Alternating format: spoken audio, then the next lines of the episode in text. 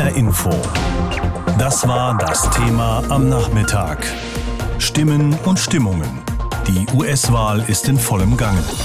Heute wird nun endlich gewählt in den USA. Inzwischen haben die Wahllokale geöffnet, aber Millionen US-Bürgerinnen und Bürger haben ihre Stimme ja schon abgegeben.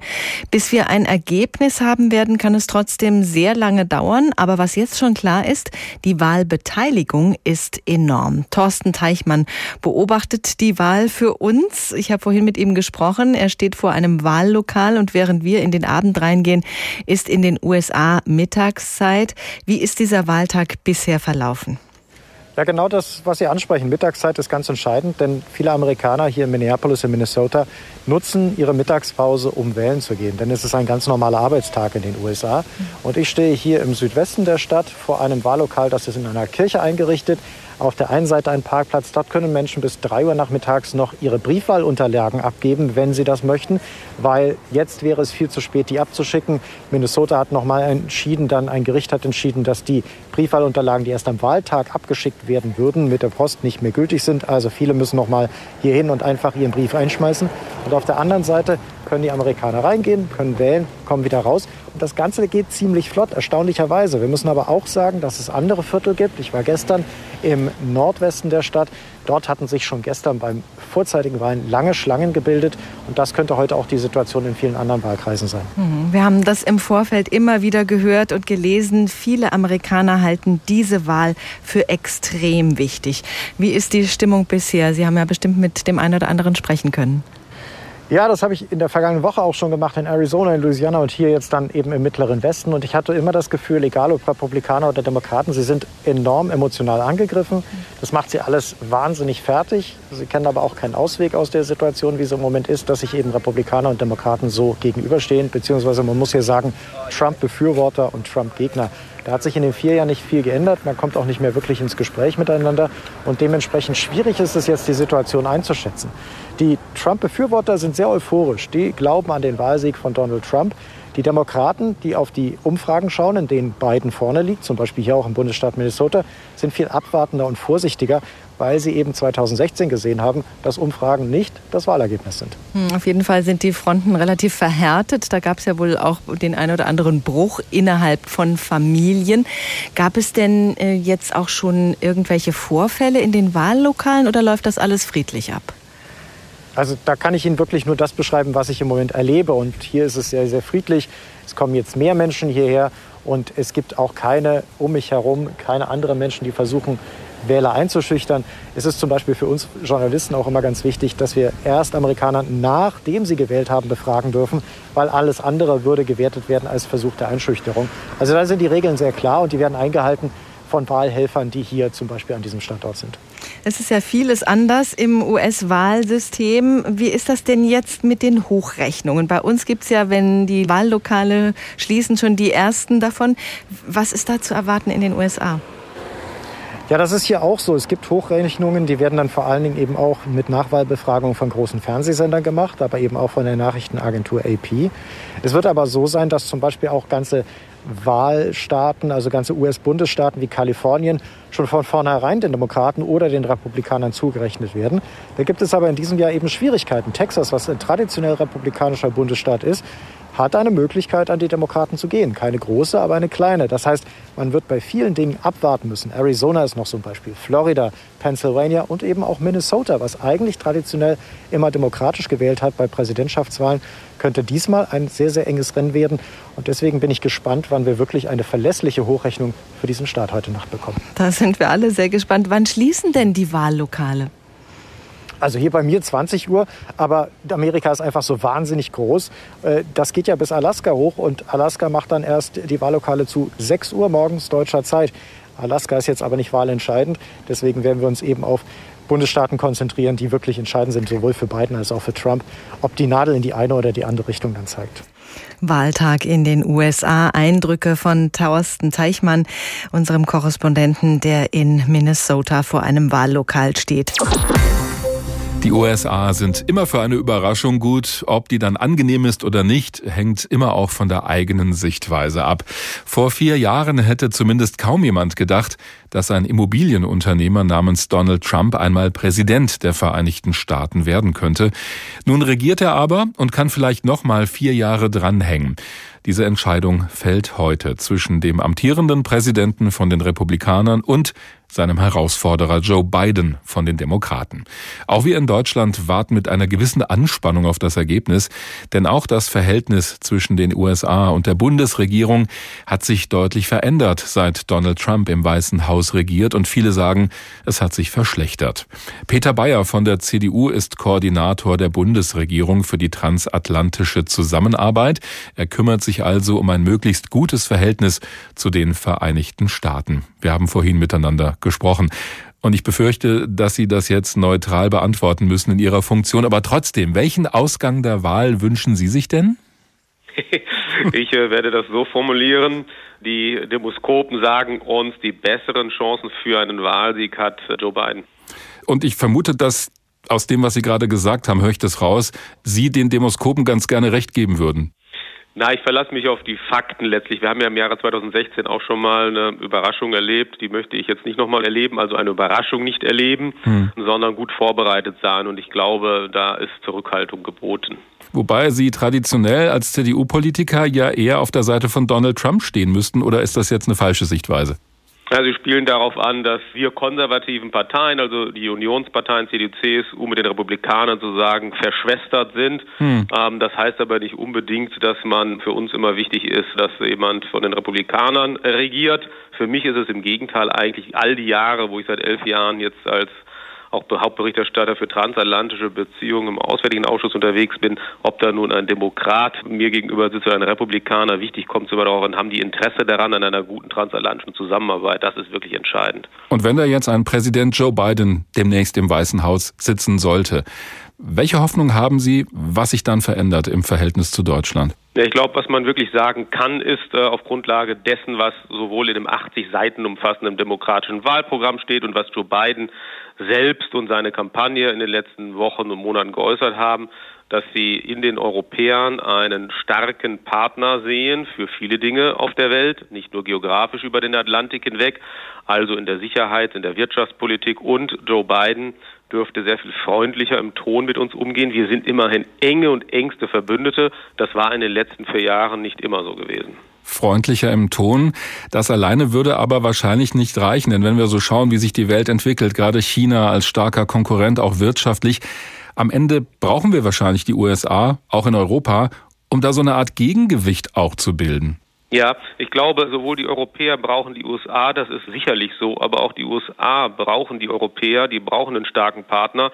Und das ist ja das Interessante, sowohl Trump als auch Biden kommen letztlich in der Zustandsbeschreibung ihres Landes zu ähnlichen Ergebnissen, sagen, wir haben eine verschwindende, bedeutende Rolle in der Welt. Trump will darauf antworten, ich muss den Nationalstaat stärken mit den Sanktionen und so weiter, was er in den letzten vier Jahren gemacht hat. Joe Biden sagt im Gegenteil, ich brauche starke Partner in den internationalen Organisationen und da setze ich auch insbesondere auf die Europäer, da kommt viel auf uns zu. Da wird Deutschland auch wieder mehr gefordert sein, was Sie wahrscheinlich gar nicht so schlecht fänden. Ja, das ist schlecht. Ich glaube, das ist eine Realität, der wir uns dann stellen müssen. Übrigens, ich finde sogar unabhängig davon, wie die Wahl heute Nacht unserer Zeit ausgeht, hm. wir Deutschen müssen erkennen, dass wir nicht nur eine volkswirtschaftliche starke Nation sind, sondern auch eine mit politischer Führungsverantwortung mindestens mal in Europa das ist wichtig und da müssen wir uns, Sie haben ja die Herausforderung China schon genannt, überlegen, wo stehen wir da, was wollen wir. Da ist äh, an uns selbst habe ich die Erwartung, uns hier inhaltlich, programmatisch und strategisch zu positionieren. Da höre ich eine gewisse Hoffnung raus. Aber welche Probleme zwischen Deutschland und den USA werden denn bestehen bleiben, mal unabhängig vom Ausgang dieser Wahl? Ja, in der Tat. Also wir haben ein ganz breit gefächertes Themenportfolio im transatlantischen Dialog. Suchen Sie sich mal ähm, das raus, wo Sie sagen, ja. da müssen wir vor allem ran. Äh, ja, das ist sich den geänderten globalen Sicherheitsstrukturen stellen. Was meine ich damit? Herausforderung China, südchinesisches Meer, indopazifischer Raum, das ist ein Thema, was, wo wir uns stellen müssen. Energiesicherheitsthema, also äh, Nord Stream 2 und darüber hinaus wird bleiben, ist auch eher vom Kongress getrieben, unabhängig von dem, der im Weißen Haus sitzt. Wirtschaftsthemen, hier wird vielleicht nicht so ein Spannungsverhältnis bleiben. Nicht so viel Protektionismus, aber auch hier werden Gespräche geführt werden müssen. Truppenabzugsandrohung oder Ankündigung in Deutschland, das ist ein Thema, da wird Joe Biden, sollte er gewinnen, das Rad nicht zurückschrauben, aber sicherlich mit mehr Transparenz und Koordination und Kooperation aktiv werden. Da sind nun mal so drei, vier Beispiele, die ich identifizieren würde und ich könnte viele andere noch nennen. Also wenn ich da so eine Bilanz ziehen müsste, dann kann es durchaus sein, ohne Ihnen da jetzt den Wind aus den Segeln zu nehmen, dass wir mit Joe Biden an ähnlichen Problemen arbeiten müssten, aus deutscher Sicht, wie bei Donald Trump. Ich würde es nicht als Problem bezeichnen, aber auch nicht als Herausforderung, sondern einfach als die Arbeitsaufgaben, die wir äh, in der Verantwortung, die wir haben, mit dem wir es einfach zu tun haben, dem wir uns stellen müssen. Und das ist ja das was ich glaube, was mit Joe Biden besser würde. Wir könnten tatsächlich wieder konstruktiv miteinander arbeiten. Wenn Sie zurückschauen, die letzten vier Jahre waren eher dadurch geprägt durch einseitige, von den Amerikanern einseitig aufgestellte Maximalforderungen. Und äh, das erwarte ich bei einer anderen Administration sicherlich nicht. Die Einschätzung von Peter Bayer, Bundestagsabgeordneter der CDU und Koordinator der Bundesregierung für die transatlantische Zusammenarbeit. HR Info. Das war das Thema am Nachmittag. Stimmen und Stimmungen. Die US-Wahl ist in vollem Gange. Uns, also den Medien, wird ja gerne mal vorgeworfen, dass wir bei politischen Entscheidungen immer nur auf die Personen schauen und so eine Art Horse Race daraus machen, also einen sportlichen Wettbewerb, wer denn gewinnt. Nun stehen Personen aber auch immer für bestimmte Inhalte in der Politik und in den USA ist das sowieso anders. Da können wir die Entscheidung heute wirklich reduzieren auf Donald Trump oder Joe Biden und diese Wahl läuft ja auch schon längst. In den vergangenen Wochen haben viele Millionen Leute ihre Stimme abgegeben beim sogenannten Early Voting oder halt per Briefwahl. Bis heute Nacht deutscher Zeit gibt es nun aber die letzte Gelegenheit. Das verfolgt auch Bastian Hermisson. Er ist Leiter der Heinrich Böll Stiftung in Washington. Das ist eine Stiftung, die den Grünen nahesteht. Und ich habe ihn vorhin gefragt, wie erleben Sie denn diesen Tag bislang in Washington? Äh, der frühe Morgen hier ist schon ein bisschen gespenstisch. Es ist relativ ruhig. Viele äh, Organisationen, sind geschlossen, Geschäfte übrigens auch. Viele Geschäfte verbarrikadiert. Das Weiße Haus hat jetzt nochmal zusätzliche Zäune auch um das Weiße Haus herum installiert. Insofern ist es ein bisschen gespenstisch, aber es hängt natürlich damit zusammen, dass es wirklich ein historischer Tag ist. Ne? Der Begriff der richtungsweisenden Wahl wird ja oft überstrapaziert, aber in diesem Fall stimmt es. Es geht ja heute hier in Washington und in den USA insgesamt nicht nur um Fragen der Steuerpolitik oder Sozialpolitik oder dergleichen, sondern wirklich ums große Ganze. Ja, was für ein Land wollen die USA sein in Zukunft? Hm. Wer gehört hier gesellschaftlich dazu und wer nicht?